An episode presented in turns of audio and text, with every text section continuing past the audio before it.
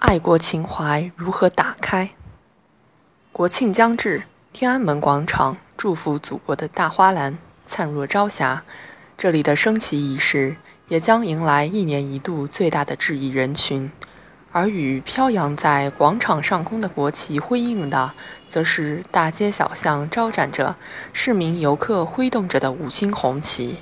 十月一日，国庆佳节，人们表达着对祖国的归属感、自豪感，浓浓之心，拳拳之心，渲染热烈的爱国氛围。的确，对每个国民而言，爱国是再朴素不过的感情，也是再自然不过的认同，更是再基本不过的责任。倡导爱国主义，表达爱国热情，在任何时代、任何国家都是主旋律。不过，和平年代却不是每个人都会面临捐躯赴国难的抉择，也不是每个人都有直接报效祖国的机会。走出流血牺牲、生死考验的语境，该以怎样的方式打开国民的爱国情怀？犹记南海仲裁案后，中国一点都不能少的微博浏览上亿次，转发超三百万。媒体上、朋友圈的讨论也如火如荼。坚定的民间立场与鲜明的国家态度同声相应、同气相求，为我们处理相关问题赢得了主动。亿万国民爱国热情的理性释放，爱国观点的合理表达，正是在复杂的国内国际环境中，中国号航船能破浪前行最深厚的底气，最有力的支撑。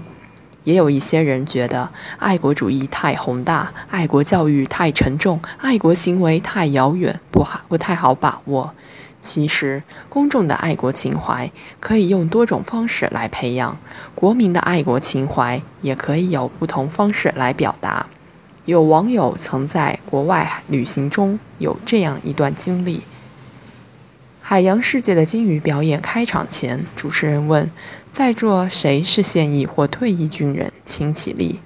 有人站起来后，主持人说：“这些人为我们的国家服务。”请大家给他们鼓掌，这给我们启示：不一定要正襟危坐、凝神静气，哪怕是休闲娱乐、亲友欢聚之时，也未尝不能在轻松互动中彰显国家意识，表达爱国之情。